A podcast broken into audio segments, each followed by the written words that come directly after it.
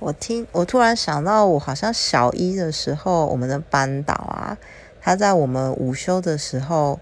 就是可能站在窗窗边，然后看着窗外，然后剔牙。那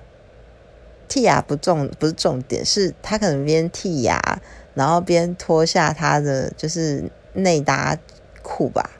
好像裤袜那种东西，然后又脱下他的那种窄裙，然后换。就是很很很热，就换下来。就是我们都是小学生，就看着老师在更换他的就是衣裙，这样就有一点就是怪怪的。